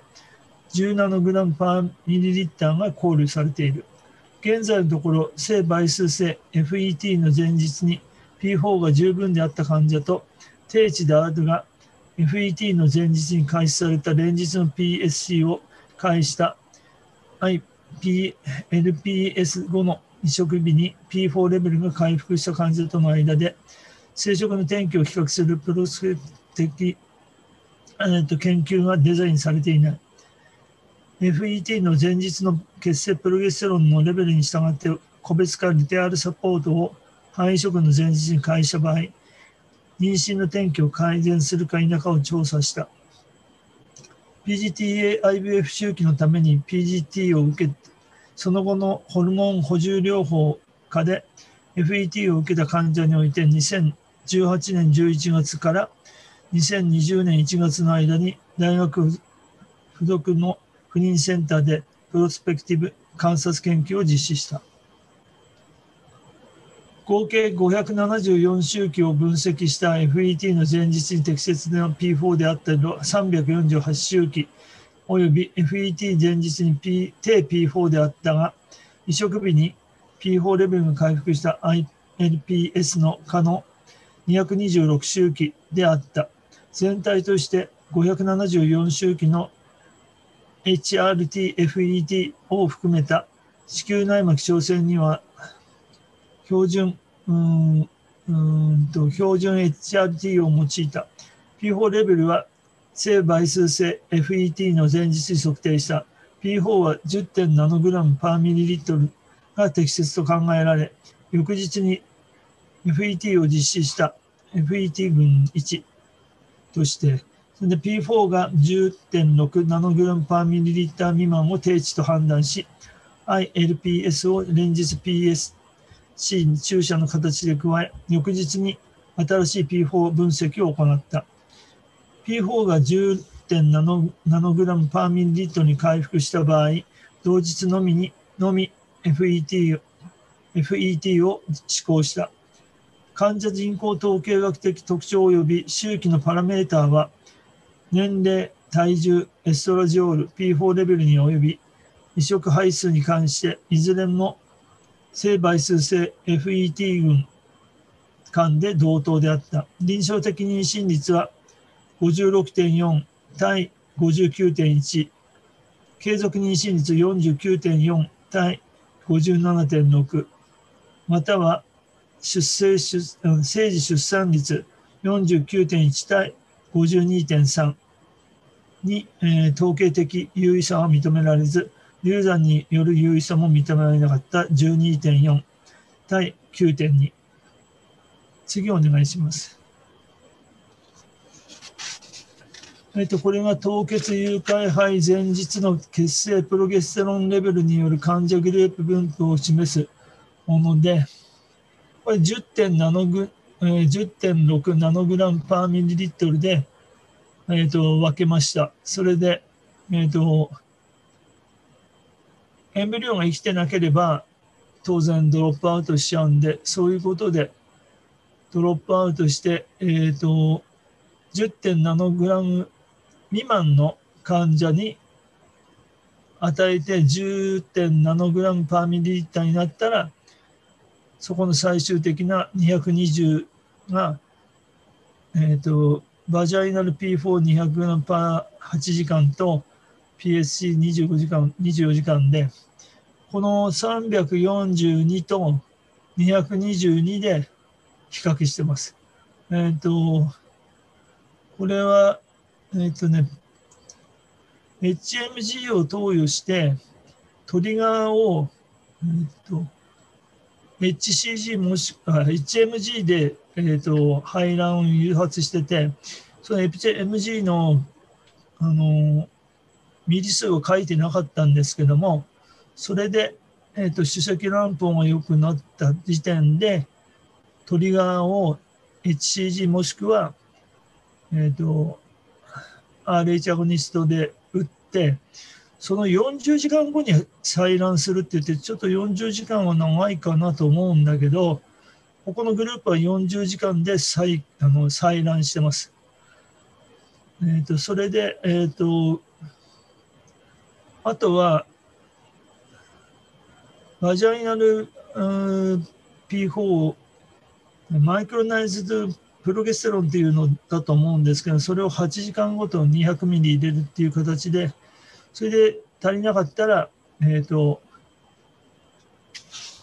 プロゲステロンをプロルテックスっていうのかな、25ミリを打つということになってます。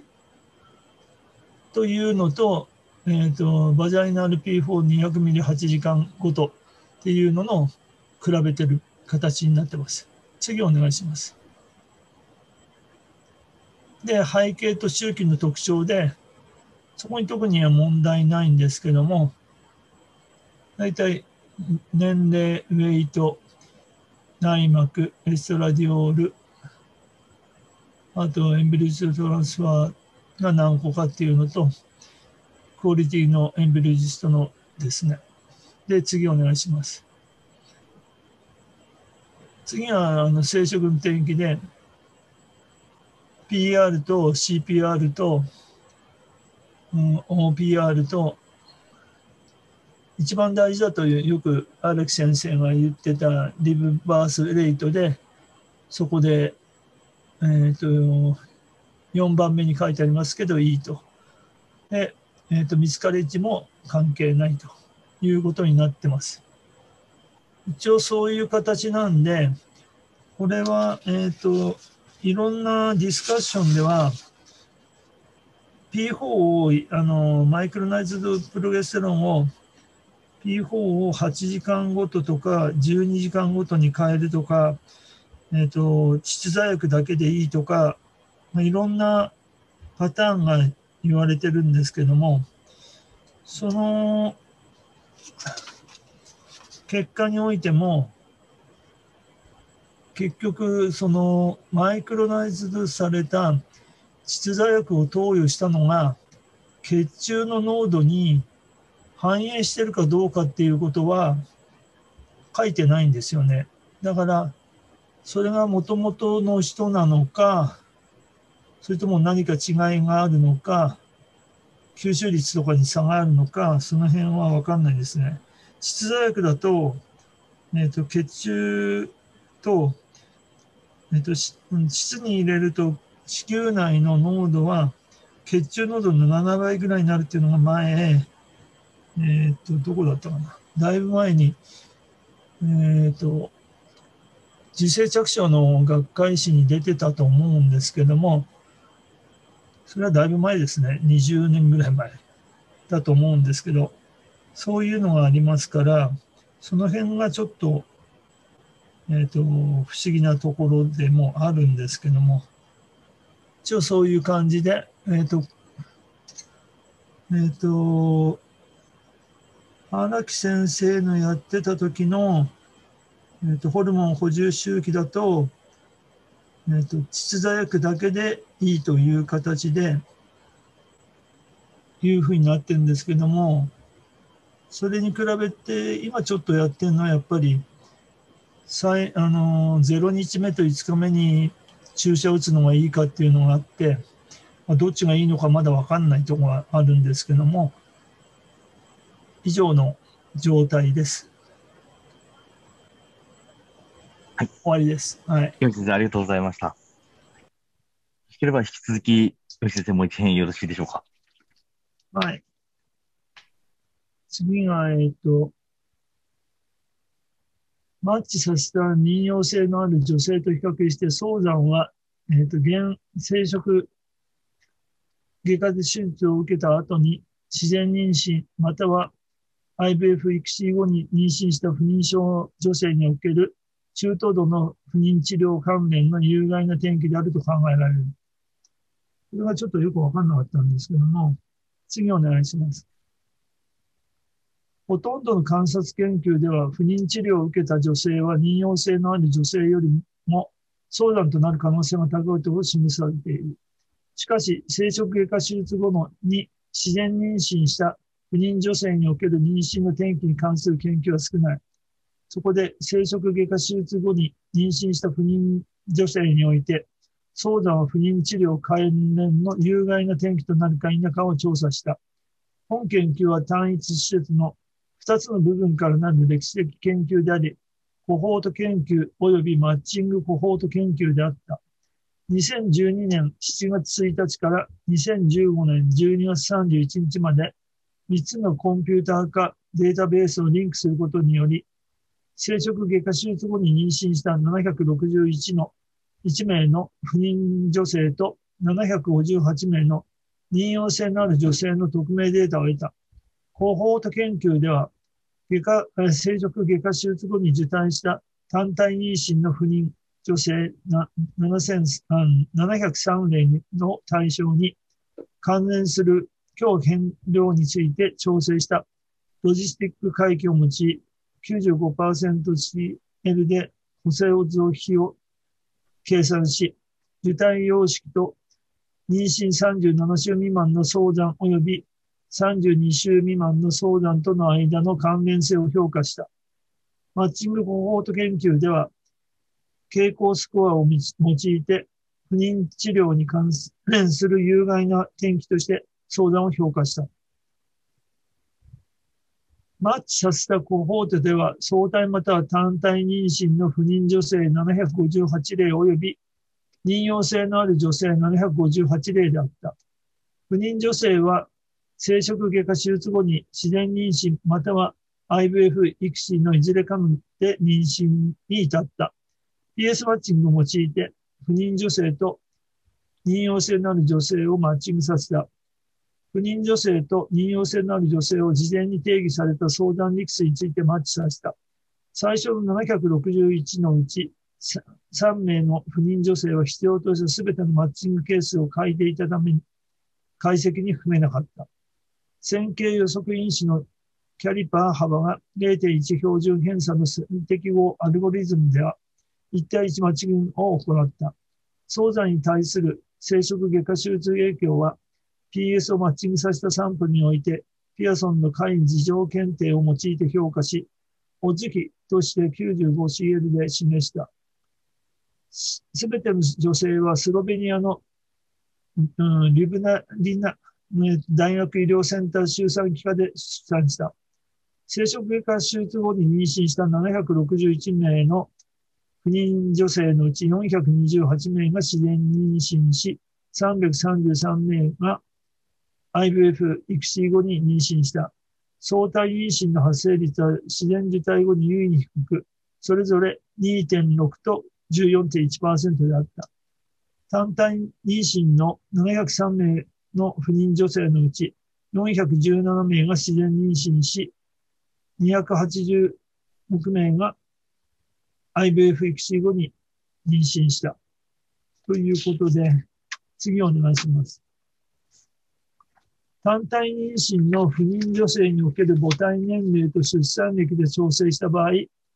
IVF 育児の場合32週未満の早産と中等度の関連を示した。生殖外科手術後の自然受胎と比較し、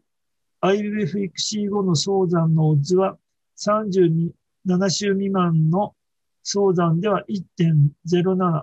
および32週未満の早産は2.25という結果であった。早産は中等度の不妊治療関連の有害な転機であると思われた。PS をマッチさせたサンプルにおける妊用性のある女性と比較し、生殖外、生殖外科的手術後に自然妊娠または IVF 育児後に妊娠した不適、と不うんと不妊女性では37週未満の早産のオッズは1.31、32, 32週未満の早産のオッズは1.57という結果であった。しかし、いずれの推定値も統計的に優位ではなかったということで、この、あんまり不妊のこ、あのー、こういう統計学的なのが弱いんで、えっ、ー、と、わかるところでやってきますから、次お願いします。不妊女性における手術操作及び背景にある病院で、そこに書いてあるように、えっ、ー、と、マイルドからモデレートのエンドメトリシスとシビアのエンドメトリオスで、これはどこで分けてるかはわかりません。それから、えっ、ー、と、PCO とかその他いろいろありますけど、あとその、えっ、ー、と、2000、うんと、なんだっけな。あと、球状子宮もあるんですけれども、オペラティブヒステルスコープでこれをどうやってるのかわかんない。アッシャーマンもありますし、ということで、これが背景で、オールとえっと、ナチュラルコンセプションっていうのと、それと、そういうふうになってますから、そういったのであまり差がないということで、次お願いします。妊娠の用意すべきに、別に見た生殖外科手術後に妊娠に至った不妊女性の臨床的特徴より背景で、えっ、ー、と、このうち、ツインが58名あったんで、それを除いて調べてますっていうのは、えっ、ー、と、本文中にも出てるんですけども、あの、ツインということは、早産の一つのリスクファクターなんで、それを除くためにシングルトンあプレグナンシーで調べてます。それでもうちょっと上あと少し上げてくれます。そういうふうにバーッと出てます。それで、この中で、えっ、と、プルタームデリバリーの32週のとこの、えっ、と、6, 6のカッコ1.4と11のカッコ3.8っていうとこが、どうもこの人たちが言うには、入医者があって、その上の30何週は関係ないということになってるみたいなんですけど、よくわかりません。そう書いてありました。次お願いします。これが、えっ、ー、と、妊娠の曜日続きは生殖外科手術を受けた単体妊娠の不妊女性における相談の補正を図きで、この中の、えっ、ー、と、これにおいては2.25っていう値で、これは入位差があるっていうことなんですけども、それは何でだろうというのはあるんですけども、それかこれで有害だということが言えるということなんですよね。次お願いします。次は PS マッチング前後にえっ、ー、と、妊娠に至った妊用性の女性の特徴ですけども、それの中にあるように、えっ、ー、と、体重とか、えっ、ー、と、まあ、クローニックディジーズとミスカリティとかいっぱいありますけども、そういうものを今度加味して、これを元にマッチングさせたのが、次お願いします。これは、えっ、ー、と、ビフォーマッチングで、アフター PS マッチングで、これをきれいに並べたということで、えっ、ー、と、1個ある、2個ある、3個ある、4個ある、5個あるっていうことで、えっ、ー、と、そこに書いてある、えっ、と、ボディマスインデックスとか、えっ、と、スモーキング、クロニックとか、いろいろ書いてありますけど、そういうものを、えっ、と、割合を合わせるんですね、これ。次お願いします。で、これが、えっ、ー、と、PS マッチング散布における相談に対する不妊治療で、これが37週未満、32週未満で、1.31と1.57ってなってるんですけども、これは有意優位なものが何もないという話なんですけども、これはそういうふうに書いてあるんで、それを信じるしかないんですけども、一応そういう形になってます。すいません。よくわかんないところが多くて。以上です。それでは、岩木先生、本日もお答えありがとうございました。はい、じゃあ、続きまして、根木先生、よろしいでしょうか？お願いします。では、始めさせていただきます。今日はあの、あや世代っていうか、かや世代っていうんですかね、の、あの、がん治療後の卵巣機能についてのお話であります。まあ、特に、あの、アルキル化剤を、あの、総容量でどのぐらいで卵巣機能が悪くなるのか、まあ、妊用性が低下するのか、あとは放射線の総線量ですね。それについての検討です。で、ヨーロッパでは、まあ、これヨーロッパからの報告なんですけど、あの小児がんの5年生存率が8割を超えているということであります。しかし、あのがん生存者は生存者の妊用性や人生の質には大きな影響を与えると。特にアルキル化剤の化学療法やまあ、卵巣を含む放射線照射の影響が大きいと言われています。ただ、化学療法とか放射線治療の累積線量とか容量の妊用性への影響に関するデータが不足しているということで、今回こういう検討をしたらしいです。でこのパンケアライフプロジェクトっていうのは、あのまあ、EU が拠出してあのこういうデータベースを作ってるようなんですけども10カ国からですねそういうデータが、まあ、1万5千人ぐらいが集まってるということらしいです。で今日あの時間がもう押してるのであのパッとお話しさせていただきますと、まあ、これ9つのあの国や施設からのあの報告で、まあ、患者さんにあの質問票を配ってあとあのデータクリニカルデータとしてはあの血液中のサンプリングの FSH の値とか AMH の値とかを見ています。で、えっ、ー、と、これはセレクションケース、ちょっと小さくて申し訳ないんですけど、これは任用性があの障害された生存者。この任用性の障害は8つの、後で示します、8つのクライテリアによってあの定義されています。それと、それと、ま、ほぼマッチングさせた任用性が障害されてないか、504例と882例ですね。からあのあのさらにそれを抽出しまして最終的にあのこの1332例ですね。で質問票とあのクリニカルデータが揃っているのが688例で質問票だけのが601例と。いうことです。でこれがあの任用性が障害されるとはどういうことかっていう定義を示してますがあの時間の関係上あの割愛させていただきます。あとアートをやってる人とか1年以上あの妊娠をあの試みてるけど妊娠しない人40歳未満の人ですねであの見てます。あとは AMH の値とか FSH の値、あとは月経がプライマリーかセカンダリーかのアメノロエアかどうかということで、あの任用性のあの状態を定義しています。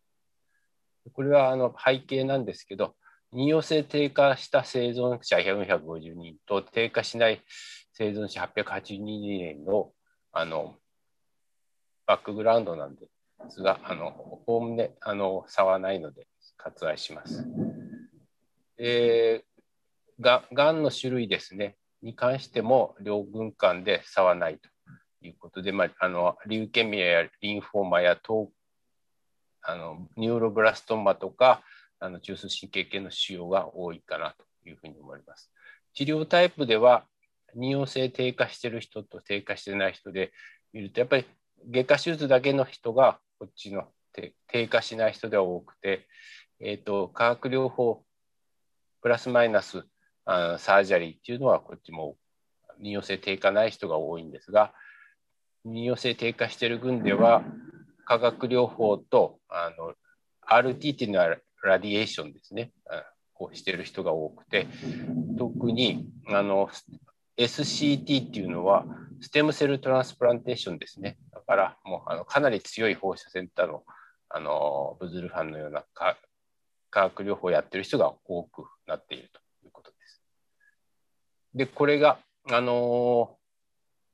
CD スコアによる妊用性低下のリスクを見たものです。CD っていうのは、ま、サイクロフォスファマイドにの同量のドーズという意味なんですけど、あのまあ、これらのサイクロフォスファマイドのドーズを1とした場合、例えばイソファマイド、イフォスフォファマイドとかカルバマゼピンなどの投与ではあのこれ力化がちょっと低いもんですから0.22をドーズ量にかけると。でクロランブシルとかあの BCNU、CCU とかメルファランこういうのはあの力化が高いのであの14かけて15かけて16かけてとそうやってかけあの力化によってあの換算してサイクロフォスファマイド容量としてあの計算するというのが CD スコアというものらしいです。でこれがあの